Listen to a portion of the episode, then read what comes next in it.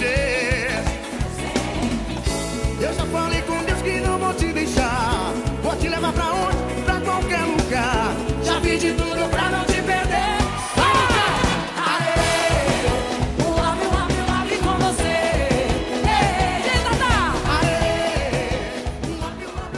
Saudações tricolores! Meu nome é Alexandre Andrade e esse aqui é o podcast Esquadrão 71, edição de número 64. Vocês estão ouvindo ao fundo aí Vete Sangalo Tatal cantando Arerê. Foi uma escolha aqui meio conjunta, a sugestão de Edgar. Por que, Edgar? E Arerê tá sendo tocado aí agora? Saudações tricolores. E a desgraça do Bahia caiu, velho. Então tem que levar na resenha, né? Vamos jogar a Série B, que eu queria. Vai jogar a Série B. Rapaz, eu até compartilhei na estante lá do grupo um tweet do cara da, do futebol do Rio Grande do Sul, não lembro exatamente qual é o perfil. O cara falou: ó, a torcida do Bahia cantou Arerê e ainda devolveu o Juninho pro Grêmio. Então, o maior rival hoje do, do Grêmio é o Bahia, não é o Inter. Né? ai, ai, ah, velho, a gente cantou Arerê, o Grêmio vai jogar a Série B e a gente vai jogar junto. Isto é doido. Esse o programa, velho. Passou o Bahia, viu? O Grêmio ainda Já passou o passou Bahia na o Bahia. Ainda passou o Bahia na tabela, velho.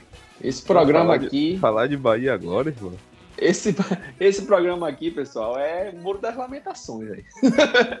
É, eu acho que é o me- melhor resumo. Além de, de Edgar, tá aqui comigo Igão e Luigi. Igão, traga aí um destaque pro programa de hoje.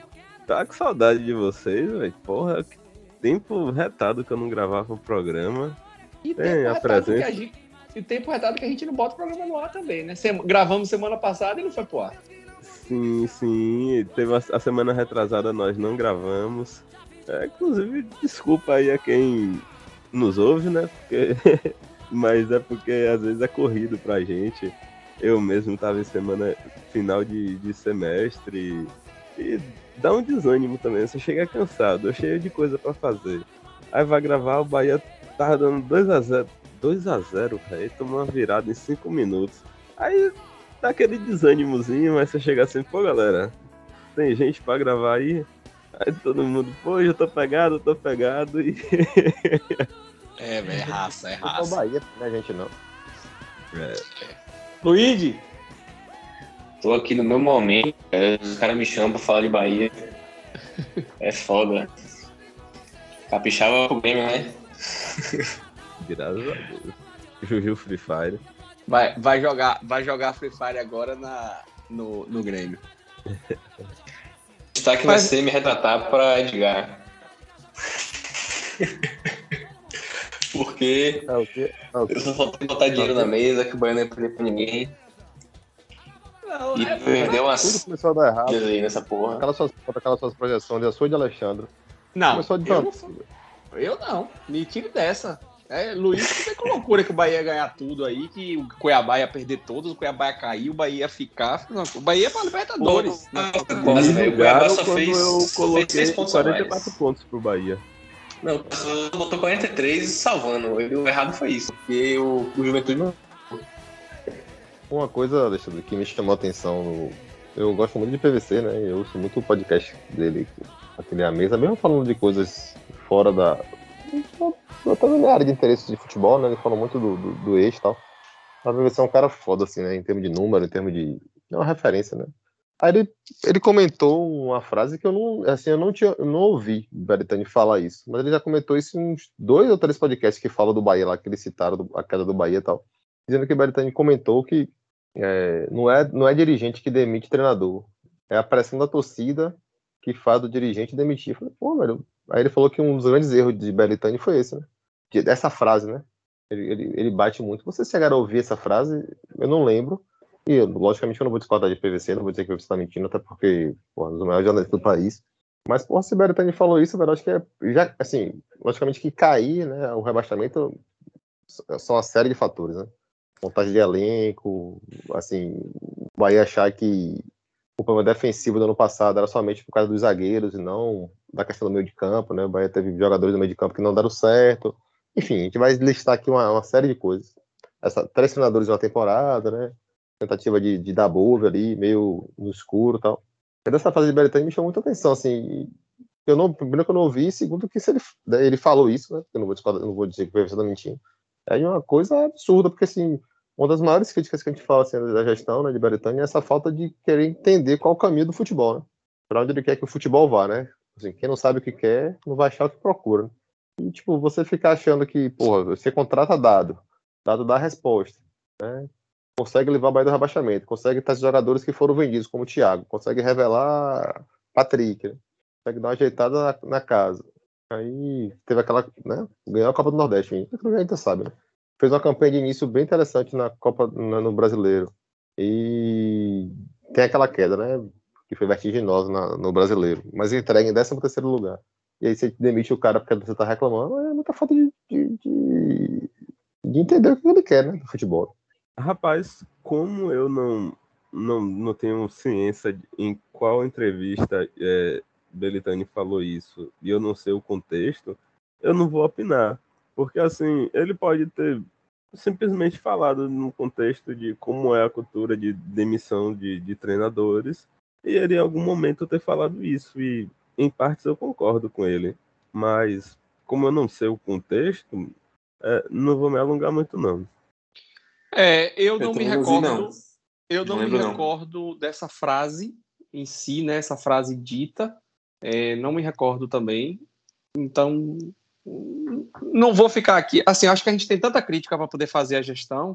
Eu acho que essa daí a gente, eu vou, eu vou me abster de fazer, né? Vamos, vamos para as outras, mas é, é, tem, tem demais, pô, tem demais. Acho que Eu vou fazer Vamos- um. vamos começar aí. Comece você, Gão. Traga aí. Por que, que o Bahia caiu? Eu vou começar lá do começo, né? Do começo da temporada, que iniciou antes do- da última terminar. É, a última, o último jogo do Bahia. O último jogo do Bahia foi no dia 25 de fevereiro, isso da temporada passada. E o primeiro jogo do Bahia nessa temporada foi no dia 21 de fevereiro. É, tudo bem que foi um time sub-23, mas o primeiro jogo com o time profissional do Bahia foi no dia 6 de março, pelo Nordestão, a segunda rodada do Nordestão. Então, o Bahia teve nove dias de, entre aspas, pré-temporada. E isso, tudo bem que foi para todo mundo, mas ah, a gente está aqui analisando o Bahia, né? Então, esse foi um dos, é, um dos fatores que pesaram para o, o desgaste do Bahia. O outro é que assim, o Bahia foi fazendo essa reformulação de elenco é, e que embora não tenha sido boa, ela surgiu, ela teve é, ao longo da temporada. E isso prejudicou alguém aqui que eu vou citar com a minha maior lamentação fora o rebaixamento desse ano, que é a demissão de dado. A gente ganha o, o Nordestão sobre fortes críticas, é, inclusive críticas de dado à carência do Bahia. E isso, inclusive, é admitido por Belitani erroneamente, porque você tem o, o treinador falando que o time não tá bom, é, que precisa de reforços, você ganha uma competição e você vai postergando é, a- o suprimento ali da- das carências. E o que eu acho mais grave é você demitir o treinador para se livrar da, da responsabilidade. Então, só para ilustrar aqui, o último jogo de dado, é, tudo bem que a defesa não tem o que é, defender dado naquele momento, é, pelo menos a, a, a última linha. A gente tinha Nino, Conte, Luiz Otávio e Capixaba. Matheus Bahia estava disponível. Só que aí eu vou falar do meio para frente. A gente tinha Daniel e Patrick, Mugni, Michael Douglas e Rodriguinho. E Gilberto. Ok, um time razoável. Só que aí você vai pro, pro banco de reservas e de atacante, incluindo pontas e meia ofensivos, o Bahia só tinha Oscar Ruiz e Rodallega. Rodallega tinha jogado 34 minutos é, um jogo antes, que foi contra o Cuiabá. Então, o resto do Bahia só tinha volante, zagueiro e goleiro. Dois goleiros no, no, no banco, Liger, de, en- enfim, era um Bahia carente demais. É, e não tem como você passar pano para uma demissão dessa. E a Bahia faz um jogo com Bruno, que é treinador da base, e contrata Dabove. O Bahia de Dabove foi horrível, mas existiu por seis jogos. Então, assim, é bizarro, é muito bizarro o tempo. Dabove, a primeira partida de Dabove foi no dia 30 de agosto e a última foi no dia 5 de outubro. Praticamente um mês aí, o, o, o mês de setembro que Dabove jogou. É, treinou, na verdade, o time. Então, é uma outra decisão absurdamente errada da, da, da direção do Bahia. E aí vem um acerto para corrigir dois erros né, seguidos. Que vem a contratação de Guto. Infelizmente, ela veio tardia. É, Guto até conseguiu dar um ânimo a, ao time, teve um, um, bom aproveitamento. O Bahia de Guto fez 47,62% de aproveitamento, é, tá com média de 0,79 gols sofridos. A média do Bahia no Brasileirão é de 1,32. Então, assim, Guto tem um peso absurdo nisso. É, com Dabove é 1,67 e com Dado e com Dado é 1,63. Então, Guto conseguiu ajustar a defesa e, infelizmente, ele não tinha tempo suficiente para nos tirar da, da zona de rebaixamento, né? Nos livrar ali dessa, desse rebaixamento. É, sintetizando a isso, a gente vai discutir alguns pontos a mais aqui e é isso. Igor, eu acho que assim, eu acho que Guto, ele até teve, vamos dizer assim, rodadas, eu não vou falar tempo, né? Porque o campeonato acabou ficando muito estreito, né? Acho que ele teve até rodadas para conseguir tirar o time da zona. Eu acho que ele conseguiu dar aquela melhora assim de um time que era bem é, moribundo, vamos dizer assim, conseguiu dar uma sobrevida. Só que eu acho que aquele, aquela semana ali do Bahia que pegou Juventude, né, que teve aqueles erros de arbitragem e combinando com o do Flamengo, acho que o time merecia um pouco do foco, sabe? O time sofreu ali um pouco do, do baque do campeonato, que foram, tipo assim, erros totalmente absurdos. O Bahia ele caiu porque foi um time incompetente, né? mas também caiu pela incompetência da arbitragem. Não dá para tirar esse foco, assim, porque não são lances é, interpretativos para mim, sacou? São lances muito claros, e que ontem, por exemplo, na final da Copa do Brasil, teve um, um pênalti que a bola para mim não altera a trajetória do. Não sei se as pessoas assistiram. Acho que a galera do Beto até meio saco de ver futebol. Assim, é um pênalti que pô, a bola resvala tipo, no, no, bem próximo da axila do jogador, nem altera a trajetória da bola e o cara dá pênalti. Aquele quando o Juventude bate na mão do cara, altera a trajetória da bola, o juiz vai lá e vem não sabe? Lógico que é, não foi só por causa disso, mas assim, não dá para não levar isso em consideração. E aqueles jogadores que estavam muito no limite também, eu acho que eles sentiram um pouco. E me passa também um pouco desse time do Bahia, ser um time que achava que ia se livrar a qualquer momento, sabe? Tava um, não sei se a palavra certa é soberba, mas era uma ideia de, de um time meio que do blazer, sabe? Ah, não, a gente vai jogar aqui, a gente vai ganhar. Seria não é assim, sabe? Então acho que a, a Guto ele conseguiu dar uma melhora muito rápida no time, o time ficou um tempão invicto, né, sem tomar gol e tal. Estava até que Luiz com as projeções dele maluca aí de Libertadores e tal, que pudesse sonhar que pô, dava uma ideia, né? Mas é muito difícil também você se manter com um time ruim como o do Bahia, né? Com um elenco curto, né? num, ritmo de pontuação tão alto. É, alguns jogos chave, aquele jogo do, do Juventude, mesmo não jogando bem, né? Teve aquele pênalti, o jogo contra o Cuiabá também foi muito decisivo. E se o Bahia tivesse investido a pontuação, tivesse ganhando o Cuiabá empatado com o São Paulo, provavelmente é, teria puxado o Cuiabá para baixo e aí talvez a gente estivesse discutindo aqui outra coisa. É, também, também o jogo contra o Atlético Mineiro né, foi uma pá de cal ali. Acho que moralmente o time parecia ser rebaixado. Para mim, é. o Bahia caiu ali, velho. Eu, é, depois até, daquele é, jogo, depois daquele jogo eu ainda animei e tal. O jogo contra o Fluminense foi um resultado muito bom. Né? A gente chegou a fazer o 1 a 0 no, chegou até a botar a segunda bola na rede contra o Fortaleza, né? mas o Bahia estava impedido. Mas assim, quando o Bahia caiu, é, efetivamente quando o Juventude fez o gol, né? Que para mim ali foi a, a, última pá de cal, foi o gol do Juventude.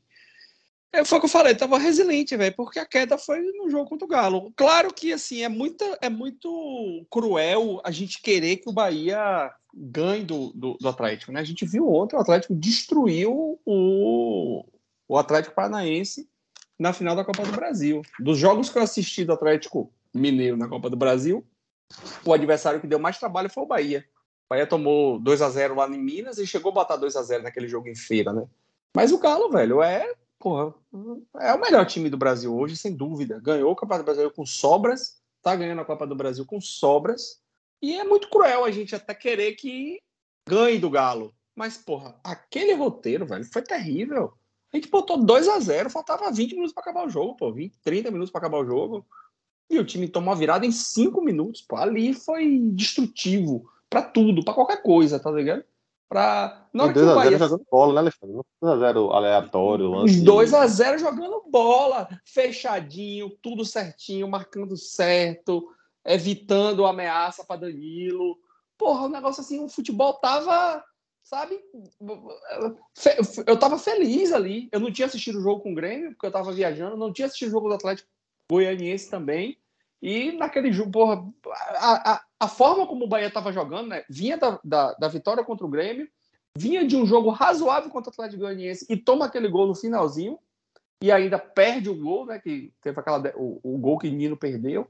E aí, contra o Atlético Mineiro, você, porra, faz 2 a 0 jogando bem, você fala, porra, não, esse time tem salvação. E aí toma aquela virada, velho. Aquilo foi muito desanimador, muito destrutivo. Ali, pra mim, foi o momento que eu falei assim, não, agora fudeu, tá ligado? Perdeu, agora caiu. Ainda tive ânimo, claro, de torcer na, na sequência, mas quando efetivamente caiu, eu nem triste fiquei, tá ligado? Meu comportamento geralmente é quando o Bahia perde, eu, eu, eu, eu arquivo todos os grupos do WhatsApp e não quero conversa. Porque eu não tenho muita paciência para algum tipo de, de, de chateação que, a- que, que muitos de nós temos, tá ligado? Então, como eu não tenho paciência para não ficar brigando, eu prefiro desativar ali e não participar das conversas. No dia do rebaixamento eu tava lá, ativo no grupo, pô, conversando, entendeu? Porque tá- nem chateado eu tava, pô. Nem, nem chateado eu tava. É, eu, eu, eu- Mesma coisa, assim. Eu, eu falei com vocês no grupo até quando acabou o jogo. Porra, velho. Pelo menos presenciei um momento histórico aqui, o rebaixamento do Bahia. Coisa que vai ficar lembrada aí na, na história do, do clube e tal. Porque foi isso o jogo do Atlético Mineiro. Foi um rebaixamento moral, velho. Não tinha como. Eu saí do estádio assim, velho. Tipo. Porra, assim. Se tivesse, se tivesse salvado, eu ia estar com o sentimento de rebaixado só por causa daquele jogo. Porque foi um negócio assim. Porra, vai derreteu o meu emocional inteiro aquele jogo. Eu tava feliz pra porra, eu tava comemorando, eu tava cantando. Foi assim. Tem nem, sem nem descrever. Então. é, eu tava preparado já, velho. Quando perdeu aquele jogo, eu falei, ah, velho. Não tem como, não tem jeito. Isso aí é. Não é catinga de rebaixamento, é. É uns, os biomas do Brasil inteiro, assim. Caatinga, Cerrado, Mata Atlântica. Porque, porra. E aí. Eu fui no jogo contra o Fluminense, sei lá, velho, pra despedir, assim, do time, da temporada, do, da Fonte Nova, da torcida, assim, porque. E torcer pra ter uma alegria, ver um jogo, ganhar um jogo, ficar feliz e tal. É... Minha expectativa foi muito mais essa do que, porra, vamos nos salvar, com certeza e tal. Claro que eu fiquei fazendo conta, fiquei projetando, fiquei acreditando até o final, achei que ia salvar. Mas não foi uma coisa assim do tipo, caralho, eu estou muito engajado nisso aqui, eu quero. Isso aqui representa o... a salvação do Bahia, vai. Entendeu? Porque essa porrada já tinha tomado no jogo anterior. Já era outro, outro astral. E assim. é, Inclusive, na verdade, eu cheguei no jogo Fortaleza achando que o Bahia ia salvar. Eu falei, pô, velho, o Bahia vai salvar essa porra, vai ganhar esse jogo. É, tem uma chance boa, pode acontecer, tá fora da zona. Eu cheguei otimista, assim, mas não foi uma coisa do, é, que me destruiu muito, que me abalou muito, porque eu já tinha passado por essa frustração no, no jogo do Atlético, né? E na verdade foi até bom, porque eu tive um, um problema pessoal na quinta-feira, né? Foi um dia bem merda, assim. Aí eu tava, porra, velho. Ainda bem que, que é, o Bahia não vai ser a pior coisa do meu dia, assim, não vai, não vai destruir meu dia. Já tô, já tô na merda aqui.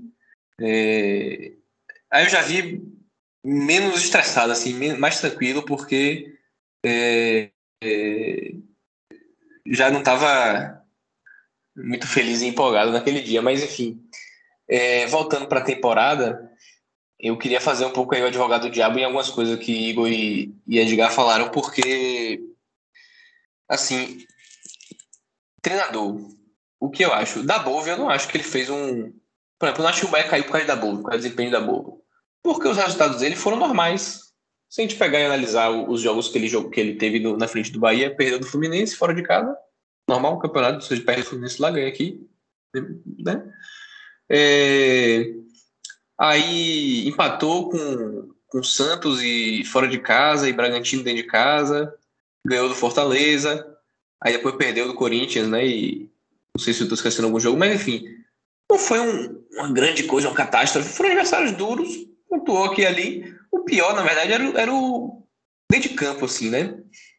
Eu acho que o que pesou é que aquele momento talvez fosse tivesse uma expectativa de uma virada de chave, né? Porque dado veio uma sequência muito pesada, depois não conseguiu o resultado contra os times fáceis, enfim, desgastou pra caralho, o time tava na merda. E ali, Dabov teve seis jogos com, com uma semana, né? Acho que ele deve ter tido umas quatro semanas cheias.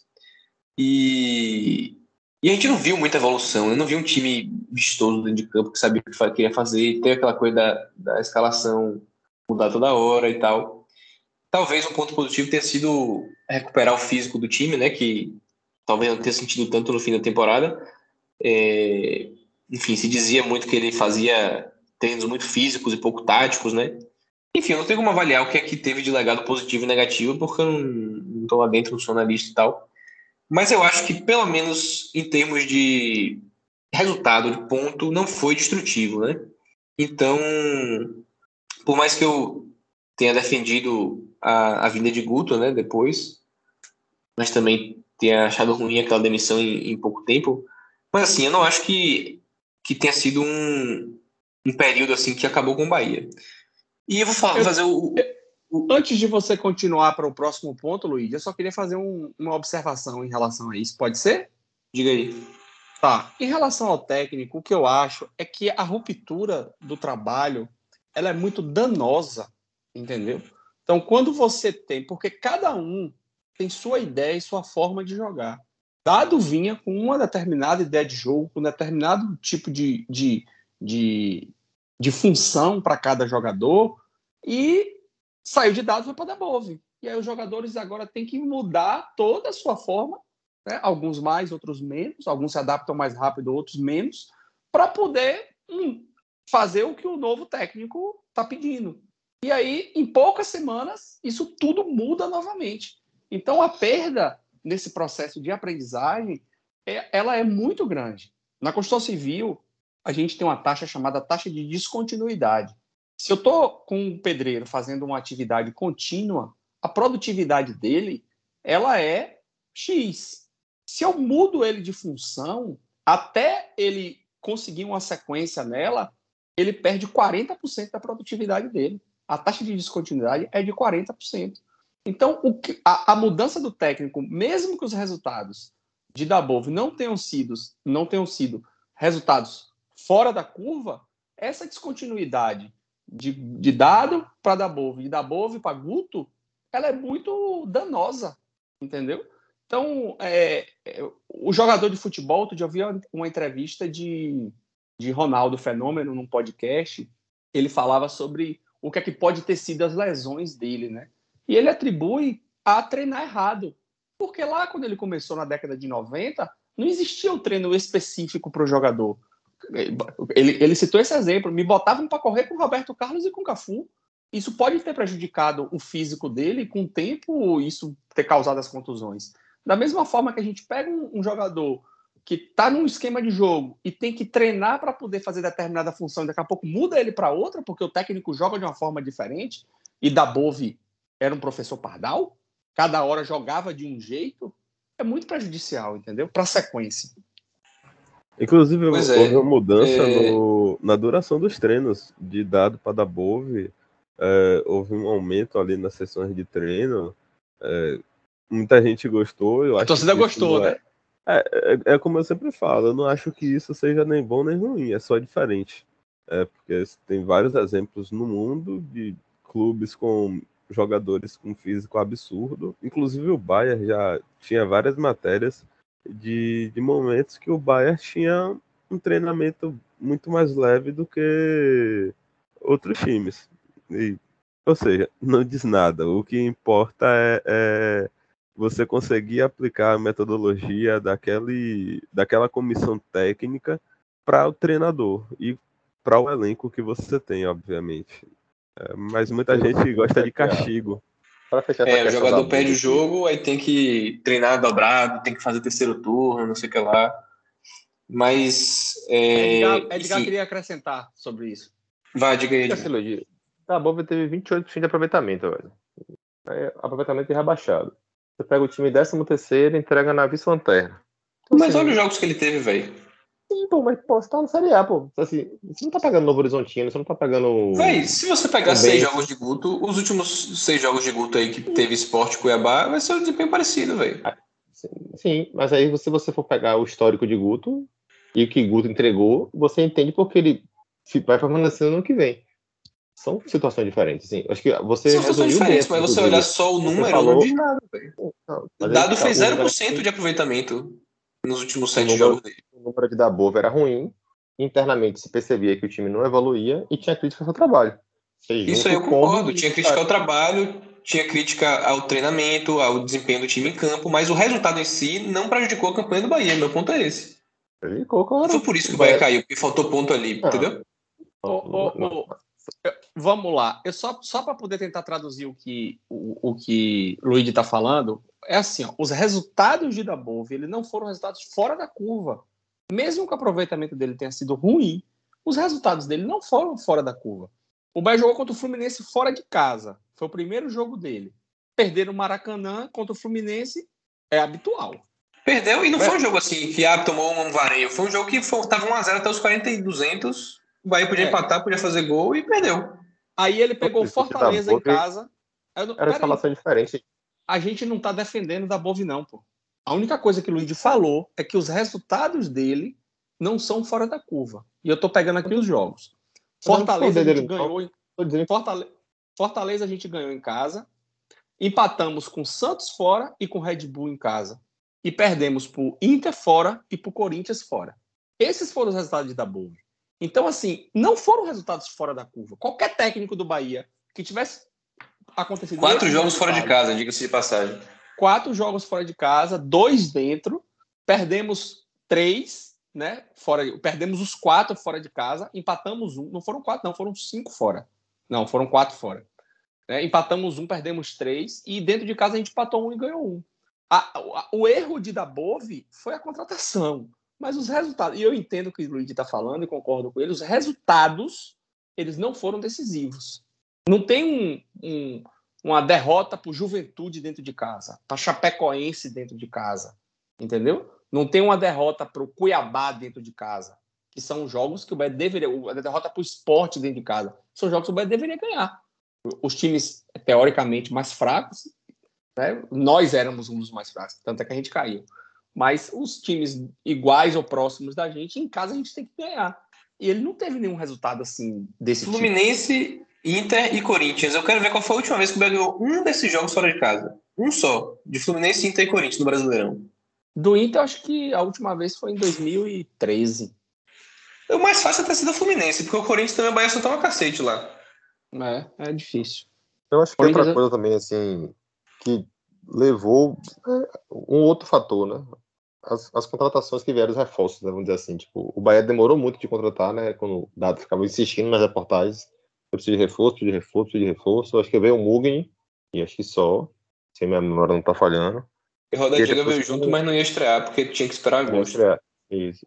Aí depois, quando o Dabobo chegou, veio o Raí, me ajuda aí, Isnaldo, Cirino, Cirino não conta. tá bom? Não, sim, contratou, pô. Tô falando quem veio. Mas não E aí jogar, nesse- Cirino, Sim, aí, Cirino sim, não- aí vem, outro, aí vem outro ponto. Desses jogadores que vieram como reforços, só quem jogou como titular foi Raí. Isnaldo, ninguém sabe onde tá. É... Isnaldo Vai, machucou. você- Tá machucado? Isnaldo tá no DM? Não, machucou agora, pô. Machucou agora Não. na reta final. Não, Não, tem uns quatro jogos no máximo que ele machucou. Is- Isnaldo tem bastante tempo no DM, velho. Não Desde que ele não é. velho. Ele não jogou com o Guto, porra. Mas eu acho que eu acho que ele eu acho que ele jogou com o Guto, ou foi relacionado pelo menos. Teve um jogo que, que ele quase entrou, que que ele acho que ele quase entrou aí, aí alguém sentiu ou se machucou algum volante, aí ele voltou pro banco e nos bastidores Guto fala: "Pô, vocês que não foram usados hoje, vou querer usar, não sei o quê". Logo depois ele machucou e não foi usado mais. Mas ele estava disponível por algum tempo. Eu falo assim, pô, assim, a crítica é assim, tipo, você tinha um. Você tinha nitidamente um problema de peças, de elenco, né, de quantidade de jogador, de qualidade. O Bahia nessa janela. A gente ficava discutindo muito isso às vezes no grupo. Não, o não tem dinheiro, vai contratar, o não tem dinheiro, o não tem dinheiro, o Bahia tem dinheiro, situação tá difícil.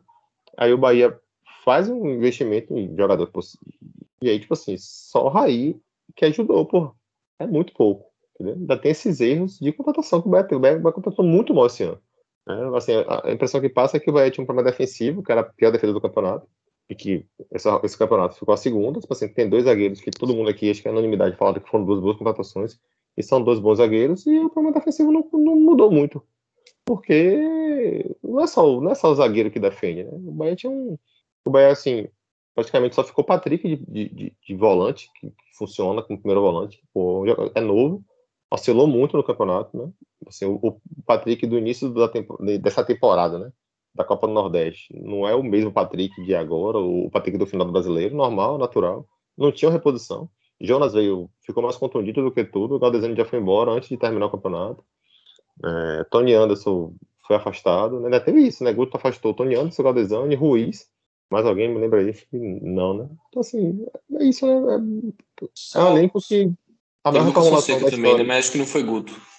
Só Foi só para poder ficar registrado aqui, é, Isnaldo jogou contra o Atlético Paranaense, entrou, jogou 18 minutos, entrou contra o, Atle- o América Mineiro, jogou 9 minutos, e entrou contra o Juventude aos 30, jogou 30 minutos, entrou aos 60, e foi o último jogo que ele foi relacionado, Bahia e Juventude 0 a 0 Então, assim, é isso. Contundido ou não, foi muito abaixo do- da expectativa, assim, né, de, de jogador para apoiar mesmo, né? Para ajudar o elenco o time. Então, assim, acho que é esse combo aí, né? Assim, e tem muita fala de Belitani que, porra, acho que é, pesa muito contra ele. Né? A maior reformulação da história, da sua gestão, né? Capixaba, seu lateral, ele colocaram na seleção do Bahia todos os tempos. Mas, velho, peraí, vamos separar as coisas bem direitinho aí. Capixaba não foi posto como o melhor lateral do Bahia de todos os tempos n- Na seleção. num- num- num- numa formação de elenco, pô. Peraí. O negócio foi.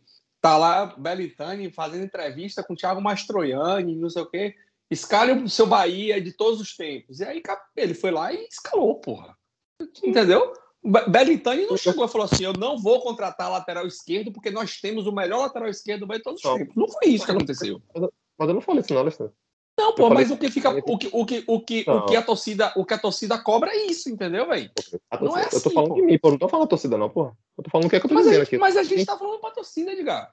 Não, pô, eu tô falando que tem frases de Belitani que pesam contra ele. Eu não tô dizendo Essa que. frase, nesse contexto, eu discordo de você, eu tô discordando. Ah, sim, beleza, mas não fica dizendo. Assim, eu tô falando o que eu disse, não o que a torcida tá pensando. O que a torcida pensa, cada um pensa por si. Tô falando assim, eu disse que isso pesa contra Quando ele. você, quando você emite uma frase, você é responsável pelo como ela é entendida. Eu entendi que você falou isso. Então, sua frase foi colocada É. dessa forma.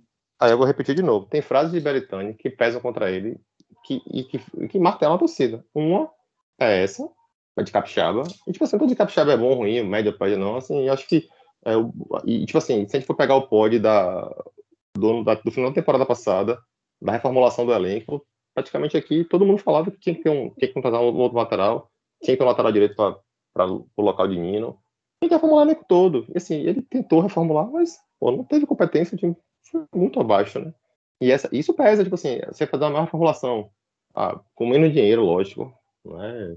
É, assim, talvez não precisasse de quantidade, talvez você tivesse um olhar maior para a base, assim, até porque assim, quem salvou o time no- na temporada passada foi quem Dado conseguiu pensar lá do, do Sub-23 de transição e que ajudou muito, né? Como o Thiago, que muita gente criticava. O Thiago hoje é campeão da Major League Soccer americana, que é, tipo, o próprio Patrick, né? Às vezes ficou pensando muito em quantidade de jogador, de trazer jogador para dizer que está fazendo uma reformulação. Ou talvez a reformulação viesse também com olhar melhor na base, né? Tipo assim, esse ano, quem, nessa temporada, quem foi que subiu né, da base e que deu um apoio? Acho que só o Ronaldo. É muito pouco, assim, eu acho. O Bahia já veio da temporada passada e que muito torcedor, por exemplo, aí é uma coisa que eu acho injusta, o torcedor culpar aquele pênalti de, de Matheus Bahia contra o Fortaleza como se fosse responsável pela queda. É um, time, é um jogador jovem, super pressionado, que deu muito ponto ao Bahia esse ano. Né? O Capixaba fez o gol contra o Juventude no 1x0 aqui na, em Pituaçu, na época que o Bahia ganhou os três pontos. Responsável pelo primeiro gol contra o Grêmio. Participou de assistência. Defensivamente foi bem. né? Saiu de uma maneira que até hoje eu não entendo na época de Dabu para Capixaba ser titular. Não tinha justificativa nenhuma para ele sair. Né? Então, assim, eu acho, é, é, aí eu Pela acho queda, preço, né? ele não é responsável, não, mas pela derrota dá pra considerar, viu? Ele e Raí que perdeu aquele gol. Ó, por exemplo, é, Mas aí você já, você já começa. Ele e Raí, você, não é só ele. Então. Ah, mas ele- é só- também, velho. Ele foi responsável naquele momento e, uma vez o Bahia tendo se fudido depois daquilo, Raí teve a chance de consertar e também caiu. E- e- minha visão desse jogo foi essa. Tem aquele lance de A Nino, gente- velho, que tem tanta qualidade, que joga bola, que com 6 contra 1, ele faz aquela loucura contra o Atlético de Goiás, pô. É, por isso que eu tô dizendo que o lance não foi responsável pelo rebaixamento. O rebaixamento é uma sequência de 38 rodadas. O, o lance foi Ah, responsável pela derrota naquele jogo. A gente, contra o Sport? tende, a gente tende a querer ser muito. é, ah, foi isso, foi aquilo. É difícil demais, velho. É muita coisa, tá ligado? Erro junto. É, é como o Lito fala no Aviões e Música: o avião não cai por um motivo. Não é um, sempre é uma conjuntura. Não, pô, não, não, não, tô dizendo que o Bahia ia ganhar se o Matheus Bahia não faz aquele pênalti, mas o Bahia perdeu nesse roteiro muito por causa daquele pênalti. Se não faz aquele pênalti, podia tomar 8x0 no segundo tempo por causa de outras coisas. Podia ganhar de 4x0, mas enfim. O roteiro que aconteceu muito tá naquele, naquele pênalti ali. Se o Bahia vai pro intervalo com 1x0, eu acho que o jogo era outro. Mas se, se, Gilberto, se Gilberto segura o passe naquela. segura 0,5 segundos. Beleza, mas aí eu acho que ele não, fez o gol. Mas aí não é um erro. Aí não é, é, um erro. é um erro. Não, é um, é um lance normal de atacante, velho. Ele se, O não, atacante faz ele se- isso, acontece. Ele se não posicionou tá para o o time que passe. Ele, ele prejudicou, porra. que se 2x0 Não, ali era outra coisa. Não é assim, velho. Atacante impedido não é zagueiro cometendo pênalti, é muito diferente. O impedimento dele foi um erro dele. Gilberto errou naquele lance. Ele segurou, Véi, não atacante segurou erra, velho. Atacante erra toda hora, velho. Atacante erra muito gol, atacante erra lance, atacante erra passe, erra posicionamento. Zagueiro erra passe, zagueiro erra lance, goleiro erra defesa. Entendeu? Beleza, mas o go- o goleiro, o goleiro que toma um frango não é igual um atacante que, que perde um, um- um impedimento. Na minha, na minha opinião, é. Ah, velho, pelo amor de Deus. Não, é porque você tá, com- não, você, tá com, você tá comparando dois lances distintos. Eu vou pegar aqui um frango de um goleiro e o gol de, de David do Flamengo. Não tem diferença nenhuma no peso. Aí, Não beleza. de David. Beleza. de David. Mas não foi David, foi Gilberto errando um, Não, mas eu tô, fala- eu tô falando de atacante e, e- goleiro. Pronto. Se eu vou- você vou- pega um, um impedimento e você pega um- uma saída de bola errada que no rebote, na entrada da área, o cara chuta e é gol. É a mesma o- coisa. O último lance que tá marcado na cabeça de todo mundo de Lucas Fonseca no Bahia. O último jogo que Lucas Fonseca jogou, o Bahia tomou um gol e Lucas foi culpado pelo gol, ok? Uma falha de cobertura. Estão lembrados do lance? Não. Volte 30 segundos naquele lance. Sim. Foi Gilberto perdendo a bola na entrada da área. Entendeu? Gilberto perdeu a bola. Ah, pra mim foi falha de Nino aquele gol. Foi falha de Nino, não foi de Lucas Fonseca. O Bahia, o Bahia tava atacando, Gilberto perdeu a bola, Nino falhou na cobertura, estourou em Lucas Fonseca e o culpado pelo lance é Lucas. Entendeu? Veja só, Então, o atacante pode perder a bola, velho. Quem não pode perder a bola é o zagueiro, porra. Ah, existe uma diferença de conceito entre o que você entende e o que eu entendo, tá ligado? Eu Não, discordo velho, de a você. função do cara em campo, velho. A função do cara em campo não é segurar a bola, defender, é fazer o gol, velho. E a função do zagueiro é tirar a bola, velho. E aí, quando ele não faz o Outro gol, ele, ele errou. A culpa é dele. Beleza, quando o David não faz o gol, é um frango de goleiro. Quando o Gilberto erra uma corrida de impedimento, é o lance que Conte errou contra o esporte, digamos. Mas não é o, o, o, o pênalti de Matheus Bahia. O pênalti de Matheus Bahia é, porra, pelo amor de Deus. É o, o pênalti de Matheus Bahia é um gol perdido debaixo da trave, assim, um- uma finalização merda. Você Não, acha que o pen... ah, você acha que a culpa do- Danilo, do, pênalti Danilo de Bahia, peraí, você acha que a culpa do pênalti de Bahia é maior do que o gol perdido de Raí? Não, eu acho que são semelhantes. Então, Mas a, o- culpa do, Ba- a culpa do Bahia ter perdido não é de Bahia. Ele pode ter culpa e ele tem culpa na. na- na- ele tem um peso. Não, velho, mas veja só, se você toma. Se você. Se mas você. você não pode culpa dizer assim, o. Bahia perdeu por causa de Bahia. Uma coisa é você cometer um erro quando você tá. Uma coisa é cometer um erro quando tem um, um- um- um- uma consequência X. Outra coisa é cometer um erro quando tem uma consequência X sobre 2, velho. Se você tá ganhando um jogo de 1 a 0 e você precisa ganhar, você comete um erro, é mais grave do que se você tá 1 a 1 sem saber se serve ou se não serve, no final nem ia servir, não sei o quê. Aí você. Entendeu? É diferente, velho. Eu acho que naquele contexto, o, o de Bahia foi pior do que o, o de Raí no contexto dele, apesar de serem erros Eu- equivalentes. É só isso que eu tô exemplo, dizendo. Bahia e Não. Não caiu por causa disso. Bahia e Corinthians. É, Bahia e Corinthians com o Dabove. O Beto tava jogando bem. E Porra, o Lucas Araújo, velho. Que porra, ele perdeu uns dois jogos por causa Peraí, daquilo, velho. peraí, peraí, peraí. Fala. Não, destruiu. Porra, pelo amor de Deus. Não, deixa ele falar. Pode falar. Isso, pô, Bahia, Bahia e Corinthians, com o Dabove ainda. O Bahia tava jogando bem. Não lembro se o Bahia tava dando 1x0. Tava, enfim, não lembro. E aí, o Lucas Araújo comete aquele pênalti que todo mundo achou absurdo, imbecil. Foi, né? Então, assim, é isso. A gente vai somando vários erros. Ali foi um erro de. assim, eu acho que o peso do pênalti de Bahia é um peso maior do que aquele lance de Gilberto, até porque, assim. É, primeiro que o Gilberto tinha voltado tomando uma pancada, tava meio zonzo. Ele ainda consegue ganhar na corrida né? Um lance bem rápido. Pô, beleza, milímetro ali, porra, é, é espacial e tal. Ali o lance de Bahia é um lance que ele ali, ele já várias vezes ali naque- naqueles lances, ele tinha um domínio melhor. Ele cercaria melhor. Um erro, beleza, assim, não foi determinante. é, eu, esse concordo com o Luiz, não foi determinante para o rebaixamento. Foi determinante talvez para a derrota, porque assim, se o Bahia vai para 1x0, pô, finalzinho do primeiro tempo, volta, sem a obrigação de você atacar, né? Então o Bahia teve que voltar por um jogo com 50 mil pessoas, uma pressão absurda. O Fortaleza partiu para cima, o Fortaleza tinha mais elenco, porque mudou, botou o Lucas Lima no time. Por exemplo, o Bahia, enfim, a, expulsão de Rossi, e, e outra somatória de erro, né? Aquela expulsão ridícula de Rossi contra o Fluminense, jogo na mão. Né? O Bahia perdeu um jogador que ia dar uma válvula de escape ofensiva, o Bahia não tinha naquela hora. né? E também, assim, o Bahia perdeu aquele jogo com um pênalti absurdo que o juiz deu, né? Vai jogando mal, merecendo ganhar o jogo e mais uma vez perder isso, assim. Né? É uma somatória de coisas, né? Se você sai, se você sai com 1 a 0 naquele lance e o Bahia sofre um empate com aquele pênalti absurdo, a discussão aqui seria outra. Assim, talvez a gente teria uma sensação de muito mais injustiça. Pois é, se o Bahia cai por causa porque- daquele lance, ia ser. ia ser putaria, velho. Se, se, se tava 1x1, ou se tava é, 1x0, Bahia se salvando, aí toma aquele. Rapaz, não ia dar, não ia dar certo, não. Agora, assim, só para completar o que Edgar tinha falado, a discussão que estava tendo não é se, se Bahia teve ou não culpa na, no pênalti. A culpa ele teve. A questão que eu acho errado é você pegar o pênalti dele e você falar assim: o Bahia perdeu por causa de Matheus Bahia. Eu acho, eu não gosto, porque não foi o único erro que aconteceu, não foi o único erro grave que aconteceu. E eh, eu acho que é- eu sou contra, principalmente um jogador como o Matheus Bahia, que é um jogador da base, um jogador bom, que é crucificado. Você pegar um jogador nesse contexto e apontar ele assim, ó, é o culpado. Eu vou sempre defender.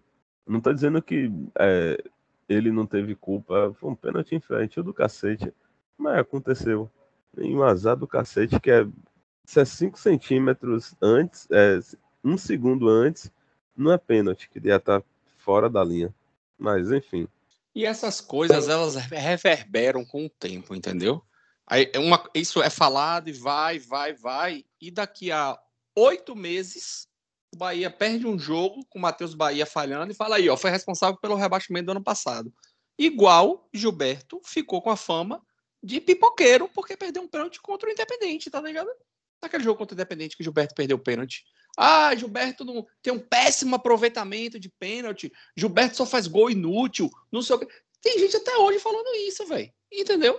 Então, assim, eu, eu tenho muita preocupação com essas coisas, porque, volta a dar o exemplo, igual avião, não cai, um avião não cai por um motivo, um time não cai por um motivo. São diversas coisas, da mesma forma que não perde o jogo por um motivo. Já falei isso aqui algumas vezes. Às vezes o gol que estoura no goleiro, que estoura no zagueiro, começou numa falha do meio de campo, porra. Começou numa falha no ataque. Entendeu? Só que estoura lá no cara que tá atrás. E a gente precisa ter bastante cuidado com isso. Matheus Bahia talvez seja hoje o ativo mais valorizado do elenco do clube do, do- que o clube tem. Talvez seja, não tenho certeza. Mas precisamos ter cuidado. Muito cuidado para daqui a seis, sete, oito meses a gente não tá queimando um jogador que pode render tanto técnico como financeiramente para o clube. Vamos lá. Eu. Porra, eu sou um. Defendo o Matheus Bahia desde sempre, assim, velho. Eu acho que. Assim, não precisa nem dizer se. Quem lembrar aí do que eu já falei, não precisa nem dizer que eu gosto do jogador, sou fã dele. Eu, eu acho que o Bahia tem que ter jogador identificado, tem que ter jogador da base, tem que ter É, enfim, porra, jogador jovem, de talento, que, que tem futuro, que pode ficar, pode ser vendido, enfim. E gosto do futebol dele, velho. Eu acho que não tem 15 laterais esquerdos na Série A melhores do que Matheus Bahia. Então, assim. Você tá sendo É. generoso demais. Como assim? Não tem cinco. Cinco talvez Não, tenha. pois é. Não, cinco tempos, tem cinco só no Atlético Mineiro, mas assim. é, fora, dos, fora dos times. Fora dos times super ricos, não tem ninguém pra botar Matheus Bahia no bolso, sabe? Tem jogadores bons, tem jogadores meiota, tem jogadores como ele, assim, um pouco mais, um pouco menos. Não tem ninguém que fala assim, caralho, velho, esse cara aqui, de um time de décimo lugar, oitavo, décimo segundo, porra, se tivesse no lugar de Matheus Bahia, meu Deus do céu, não tem, velho. Então, assim, é, só para registrar, assim, porque não vou perseguir nunca um, um- um jogador desse perfil, mas, porra, velho, sei lá, se alguém quer usar o, o, o erro dele para para crucificar, para perseguir e tal, não tem nada a ver com isso. Eu, eu acho que foi erro e eu vou falar que foi erro, velho. Eu- eu- É a minha percepção, Mas assim. Eu acho que, discorda que foi erro. não, beleza. Ninguém Eu acho, que, que eu, foi eu acho que o erro foi fundamental. Pronto, eu, eu acho que o erro foi fundamental. Eu acho que foi um erro fundamental para a derrota. E paciência, velho. É- é- Eu, vou até aproveitar para emendar outro assunto, mas é, é isso, velho. Eu acho que o erro ter existido, que vocês concordam, e ter sido fundamental para a derrota, que é o que eu acho. Assim, não, não quer dizer nada, não quer dizer que, que tem que tirar ele ou que o Bahia caiu por causa dele.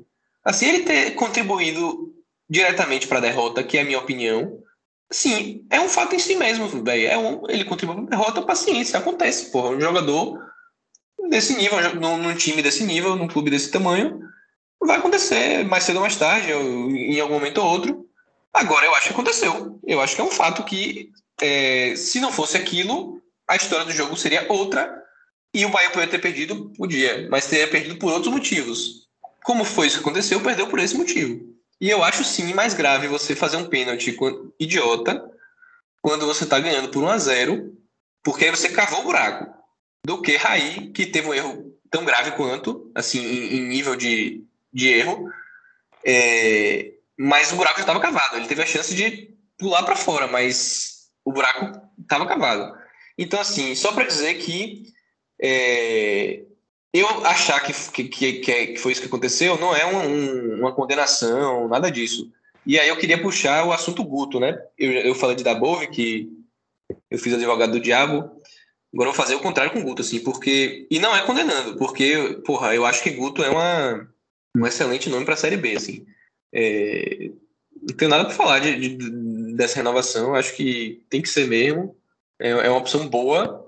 É um treinador que tem tudo para fazer um trabalho bom em subir o Bahia, mas eu acho que Guto fracassou. Eu acho que foi um fracasso, velho. Não tem como. Assim, ele não chegou faltando três rodadas, ele não chegou faltando cinco. Ele jogou quase um turno inteiro. E o Bahia caiu com ele no comando, então eu acho que é um fracasso. Ele ter fracassado quer dizer que eu quero que ele vá pro puta que pariu, quer dizer que ele é o maior culpado do rebaixamento, quer dizer que ele é uma desgraça. Não, não quer, velho. Eu quero que ele continue. Mas eu acho, minha avaliação é de que foi um trabalho, foi um fracasso, não foi um, um- um trabalho que você fala, caralho, botou pra fuder. Por quê? Ah, 44% de aproveitamento, se fosse o campeonato inteiro, o Bahia fazia 50 pontos, não sei o que lá, não sei o que lá. Beleza, velho, mas ele chegou sabendo que ele tinha que fazer mais do que isso. Belitani falou, Guto, aqui a pontuação que a gente tem, aqui o que a gente tem que fazer. Você topa? Topo. Você vai fazer? Vou fazer, vou fazer mais do que isso. E não fez, porra. Então, assim, é... enfim, eu acho que, que é essa crítica que eu, que eu tenho que fazer, assim, porque eu acho que é, não dá para chegar no final de um campeonato, você sabendo as circunstâncias que você tinha, sabendo o que você tinha que fazer, as condições que você tinha, aceitando, se propondo a fazer, e não conseguindo, e, e ter na bagagem uma derrota contra o esporte, rebaixado, um empate contra o Cuiabá em casa, uma derrota para o Atlético Goianiense, porra, horrível, é, é, sequência de empate contra adversário direto, qualquer um desses aí que, não, que, que revertesse, um ou dois desses que revertesse, o Bahia tinha escapado. Então, assim, você acumular, fazer uma coleção desses a ponto de você cair, porque tem tantos resultados que, que, que tipo assim, se o Bahia fizesse todos esses resultados menos um ou dois, não tinha caído. Então você fez tanto o suficiente para cair de, de tanto resultado merda é, frustrante. Então eu acho que é, uma parcela dá conta, tá, tá em luto, não tem jeito. Não quer dizer que eu acho que ele tem que ir embora, não quer dizer nada disso, mas assim, do mesmo jeito que Benitani tem a culpa do elenco, que não sei quem tem a culpa do erro, que a arbitragem tem a culpa de ter sido uma desgraça, o Guto tem a culpa de não ter conseguido o que ele foi contratado para conseguir. É, ele é ruim por causa disso, ele é horrível, ele é uma carniça. Não é. Mas eu, eu, eu assim, tô com vontade de apontar isso que é a minha opinião. Assim, eu, eu, eu o que eu enxergo como um, um, fato. Assim, eu acho que Guto fracassou. Deixa eu aproveitar, Luiz, esse momento PMDB para participar do papo aí. Você tá bem pensamento parecido aí com o meu.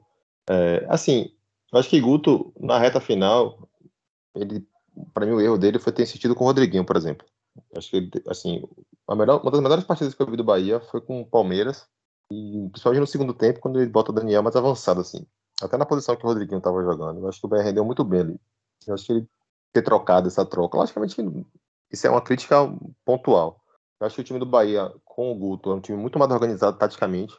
Mas esse conjunto do Bahia, esse time do Bahia, tecnicamente falando, ele estava muito abaixo de jogadores. Assim, e oscilando muito. O Rodriguinho, o Rodriguinho foi um campeonato brasileiro horrível. Acho que o Rodriguinho tem quatro gols no campeonato.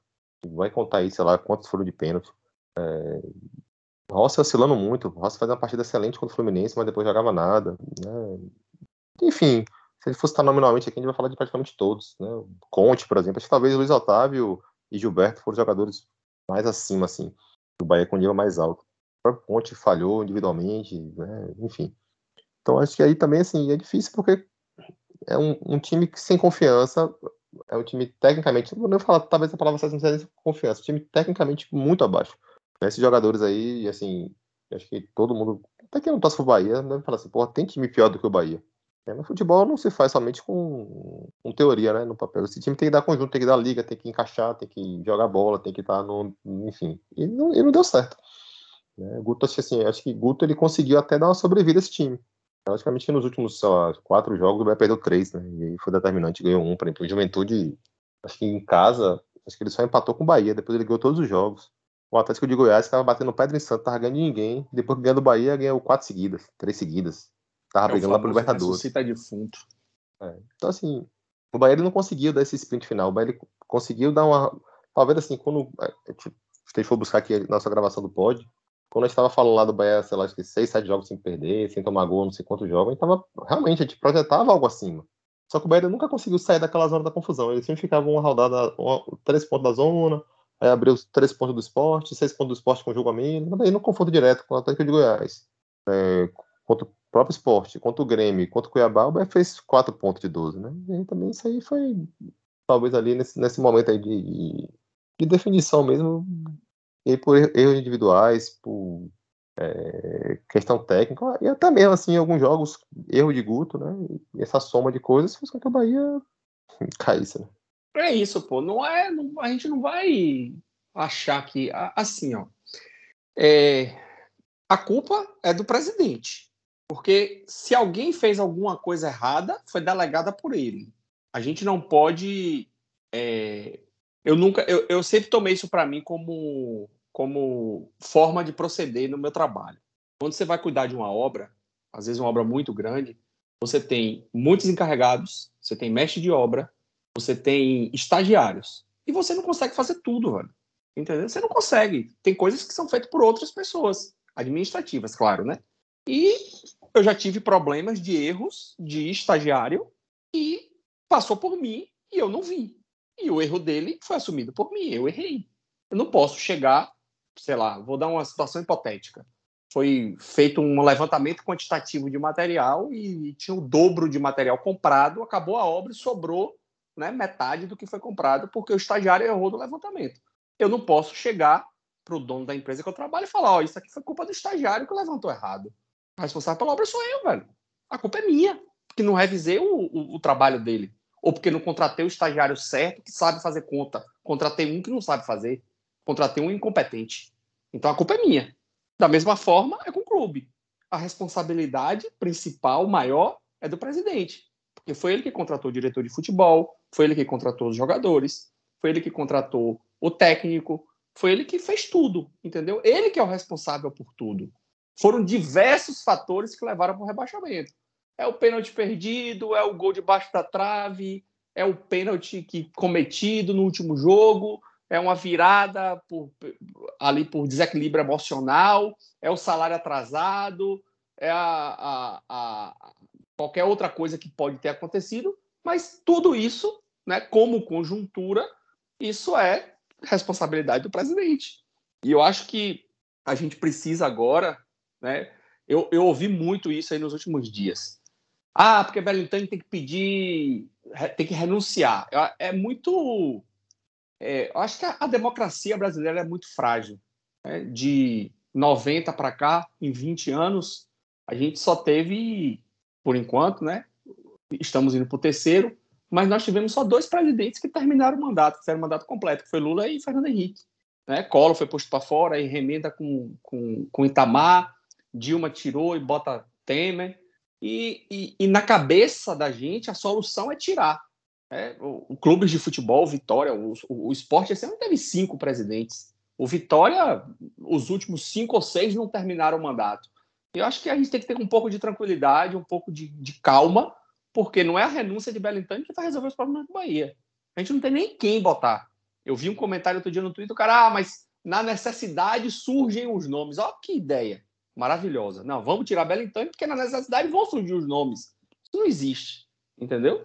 Então, ele, ele já se provou nesse período de quatro anos diversas def deficiências, né? E talvez uma delas, mesmo não tendo ouvido a frase, eu concordo com o PVC, porque em muitos momentos Belintani tomou decisões que eu enxerguei como resposta para a torcida, resposta à pressão da torcida.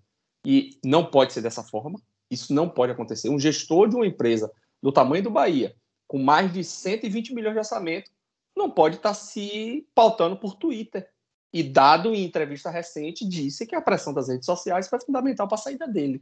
Então, assim, o Bahia precisa agora ter um pouco de, de calma né, para tomar decisões, porque são decisões importantes de serem tomadas agora, de demissão, de contratação, de mudança, de perfil, de estratégia, e que não pode ser tá tudo errado porque caiu, manda todo mundo embora e começa tudo de novo, porque aí não tem bolso que aguente. O Bahia já é um clube com os cofres combalidos, entendeu? Vai ficar pior ainda. Vai ficar pior ainda. Um ano de Série B é pesado, dois é destrutivo. O Bahia não suporta dois anos de Série B um ano até consegue, mas dois não suporta. Então é agora ter a esperança, né? Porque a, a única coisa que a gente pode ter agora é esperança, não tem outra, porque em momento algum a diretoria atual se mostrou capaz de fazer o que a gente precisa. Mas agora a gente precisa ter esperança que nesse momento agora ela vai ser capaz de fazer isso. E eu queria rechaçar aqui um discurso muito pesado que existe de prepotência, de arrogância. Ah, o Bahia caiu porque não contratou um lateral direito porque Belintani achou que Nino era suficiente. Não, o Bahia não caiu por isso, o Bahia caiu por um monte de coisa, por, um, por outros 50 erros dele, junto com esse também. Né? Esse, esse, papo de que eu ouço muito hoje aqui, com a queda do Grêmio, de prepotência e de arrogância de Romildo Bozan, que até oito meses atrás era o melhor presidente do Brasil, capa de todos os portais, porque o Grêmio, no ano de pandemia, fechou com superávit. De melhor presidente a prepotente e arrogante que rebaixou o Grêmio. Então, assim, o futebol é muito dinâmico. Muito, muito, muito dinâmico. E detalhezinhos somados causam um problema como o que aconteceu com o Grêmio, como aconteceu com o Bahia. O rebaixamento. A gente precisa agora ter tranquilidade para sair dessa. Alexandre, é, uma vez eu estava até. Acho que a única vez que eu encontrei Lula Bonfim pessoalmente é, foi no jogo Bahia e Palmeiras. E eu puxando assunto com ele e tal, eu falei assim, rapaz, a percepção que eu tenho de Baritani, ele é um cara bem sucedido, né, profissionalmente falando, né, um cara que, assim, na sua vida privada lá, pô, é bem resolvido. Conseguiu até, inclusive, né, na vida pública, né, como secretário né, de educação, né, no governo Neto e tal, foi bem elogiado, né, não, não sei a fundo.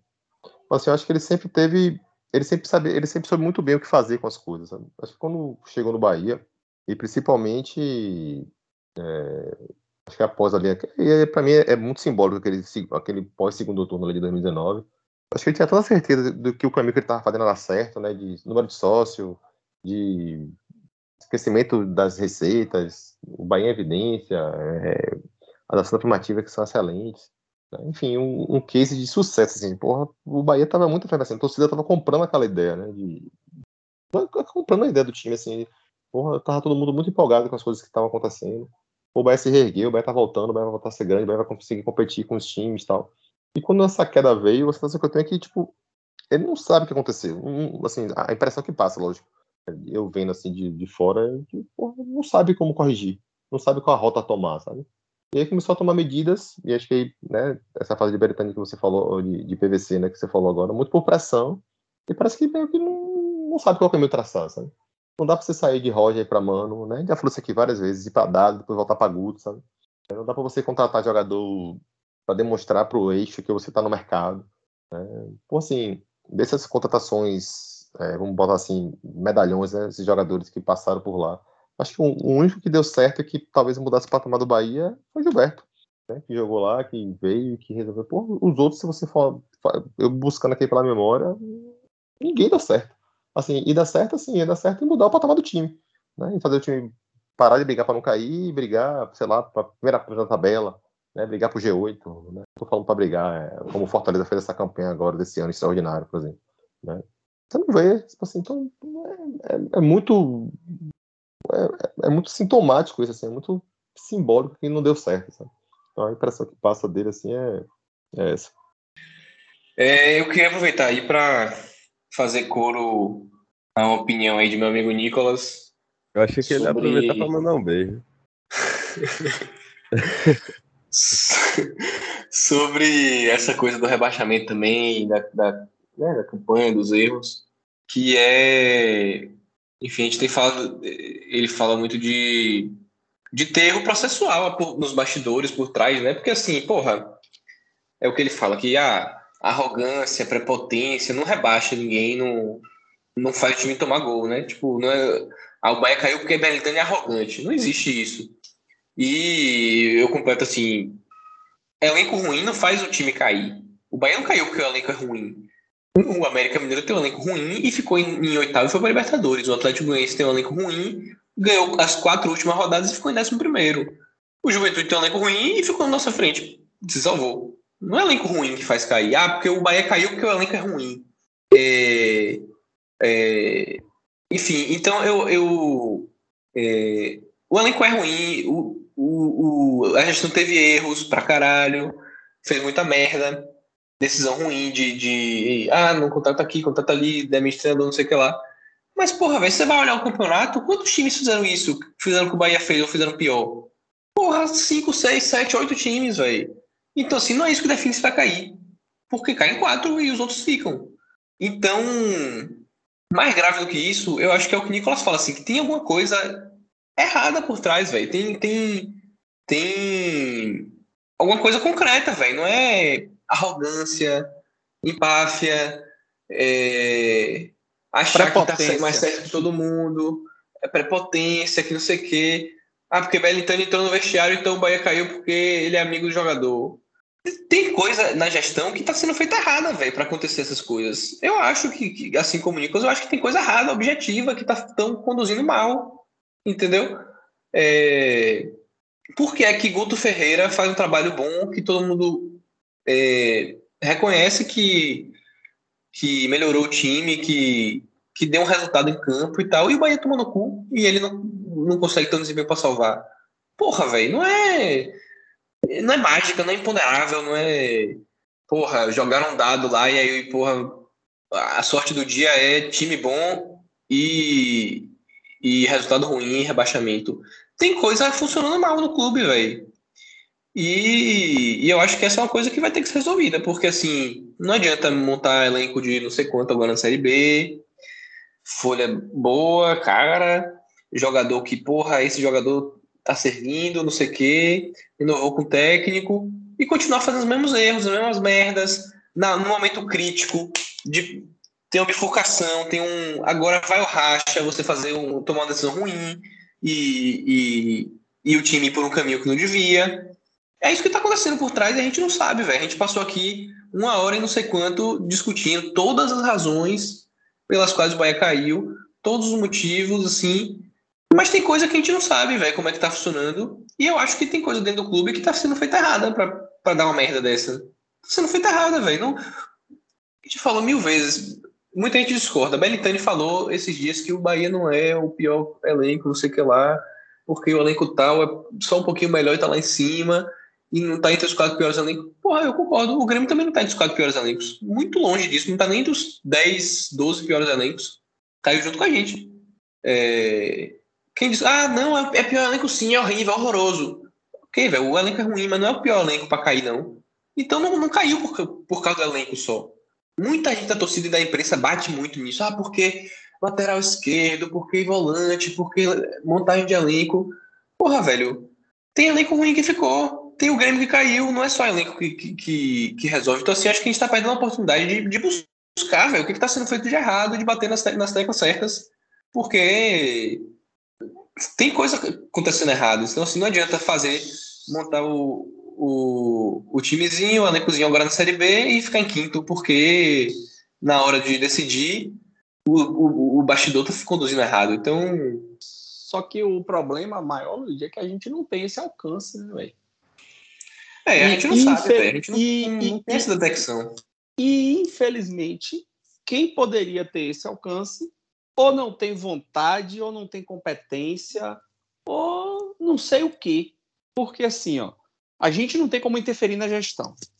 Né? Nossa, nossas interferências elas são milimétricas, né? A gente pode dar uma opinião, essa opinião, o, clube, o Bahia é um clube muito aberto, né? Essa opinião chega no clube de alguma forma, mas até que nossa opinião ela seja transformadora, existe um abismo gigantesco. Nós, torcedores comuns, né? Sócios aqui e tal. Quem está próximo da gestão são os conselheiros, entendeu? E hoje. Inclusive, cuidado. Cuidado com eu... quem você vota no conselho. Prossiga. E hoje, infelizmente, eu olho para as reuniões do conselho, eu assisto praticamente todas as reuniões do conselho, a gente enxerga ali pessoas competentes em áreas que não é o futebol. E não vai ter mesmo. É, é muito difícil. A gente tem um, um, diretor de futebol entre os conselheiros do Bahia, né? Mas é, é assim, às vezes a gente enxerga pessoas que estão no conselho com posturas e com formas de proceder diante, principalmente dos insucessos, que são piores do que as, as atitudes da, da própria gestão, entendeu? Então, assim, é preocupante no nível de que ou a gente confia que a diretoria vai achar a solução, ou a gente não tem o que fazer, porque eu não tenho como interferir no processo. Eu não tenho conhecimento, mas que eu tivesse, eu não tenho como interferir no processo. Quem poderia interferir não faz. Não tem nem uh, forma de fazer. Me, apareceu um conselheiro oportunista, que graças a Deus não lembro nem o nome, o tweet dele apenas apareceu para mim, no dia do, do, rebaixamento, com conversa de que Belitani tinha que pedir demissão, re, renúncia. Um cara que há seis, oito meses atrás estava apoiando a eleição, entendeu? Então, assim. Não só que Belitani tinha que pedir, como ele ia protocolar um pedido. Ia protocolar um pedido, então. De renúncia. É, é, é, é dose, pô. Aí você tem, assim, ó, hoje eu tenho uma, uma grande tranquilidade com Bahia. Eu conheci o Conselho Fiscal do Bahia. Né? Foi feito, a, organizado por Robério, lá da Embaixada de Serrinha. Foi feita uma reunião com o Conselho Fiscal, com pessoas das embaixadas de todo o Brasil, e eu tive a oportunidade a embaixada da gente foi convidada, podia uma pessoa por embaixada. Como eu gosto muito desse assunto, eu fui lá participar. E fiquei muito tranquilo. Os conselheiros fiscais do Bahia são competentíssimos. Auditor fiscal, contador, economista, gente gabaritada para a parte financeira, para auditar as contas e para agir no limite do que eles podem fazer, que é relatório parecer. Não pode fazer nada mais além disso, entendeu? Só que quando a gente olha para o conselho deliberativo, a gente não enxerga isso, pô. Entendeu? A gente vai assistir uma, um, uma apresentação de resultado do, do, do, da, do exercício e é aberto a palavra para os conselheiros, e os caras levam cinco minutos agradecendo o pai, a mãe, o amigo, o primo, o vizinho, o grande amigo, o presidente, o cara de não sei o quê. Parece aqueles programas de rádio, né? Aqueles programas de Xuxa, eu quero mandar um beijo para meu pai, para minha mãe, para você. E aí, por fim, o cara disse que não tem nada para poder perguntar, entendeu? Ele quer só aparecer. Ele só quer botar a cara dele na tela ali e dizer que participou, entendeu? Vai fazer pergunta de quando é que vai chegar a camisa tamanho GG feminino na loja, porra. Numa reunião do conselho de prestação de conta do clube. Então, a gente não tem muito o que fazer, entendeu? O que preocupa é isso. A gente só tem que torcer. A gente só tem que acreditar que pode dar certo, porque a forma da gente interferir ela é, é, é impossível. Eu diria que não vou dizer que é impossível, porque possível é, mas é é ínfima. Passar das nossas nossas lamentações aí, né? É, aproveitando, já temos mais de uma hora de programa aí, já, a gravação já vai uma hora e vinte, na edição esse programa vai para mais ou menos uma hora. Temos mais algum assunto para tratar ou podemos dar por encerrado aqui? Encerra. Chega de Bahia. É, é vamos o próximo pod, a gente fala um pouquinho do que esperar, né? Desse... É, o, pro, o próximo programa a gente vai falar sobre as perspectivas, né? Principalmente aí de adequação das contas do clube, de tamanho. A gente tem ouvido muito conversa de que o Bahia tem a obrigação de subir campeão, o Bahia tem a obrigação disso, obriga... vamos lá devagarzinho, muito cuidado. Né? O Bahia vai ter uma queda brusca de receita. O Grêmio possivelmente vai ser esse time de subir com o pé nas costas. Eu enxergo o Grêmio fazendo o Corinthians de 2008, que subiu, perdeu, sei lá, duas partidas, uma delas para o Bahia. É, então, vai, não, não vai ser um ano fácil, não. O Bahia tem, tem algumas nuances ali de montagem de elenco e obrigações de início de temporada, e que não pode esperar tão longamente essa montagem para a Série B. É um desafio grande. Próximo programa a gente fala sobre isso. Sessão beijo e abraço hoje, Igor? Mandar um abraço aí só pra Masquinha e Ilissa, né? Filhinha. Que Machinha que sempre me cobra participar aqui do programa. É uma cobrança miserável. Vamos chamar ele novamente. Vamos aproveitar esses programas aí. A gente vai. Nós vamos gravar na próxima semana. Vamos é. dar uma paradinha Natal, Natal e Réveillon, mas depois, no início de janeiro, a gente vai ter bastante tempo para tratar de bastante assunto e trazer ele Só de uma volta. correção: Natal e aniversário do Bahia. é isso aí. Natal e aniversário do Bahia. Eu quero mandar um abraço também. Esse abraço foi registrado no programa passado, mas como o programa não foi para vou deixar que eu fiquei surpreso há, há, alguns dias atrás. É que meu irmão ouve o nosso programa, não é torcedor do Bahia, né?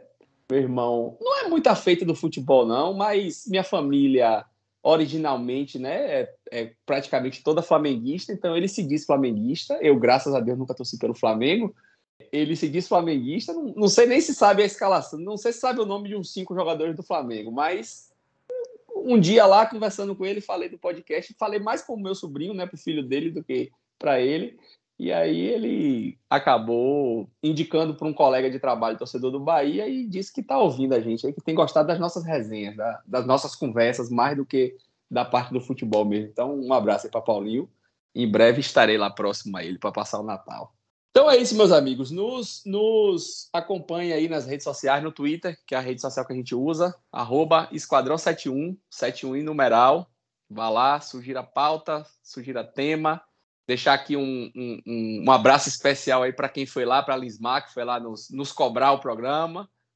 Pedir desculpas aí pela impossibilidade de botar os programas no ar, mas estamos de volta aí, firme e forte. Um abraço a todos e até o próximo.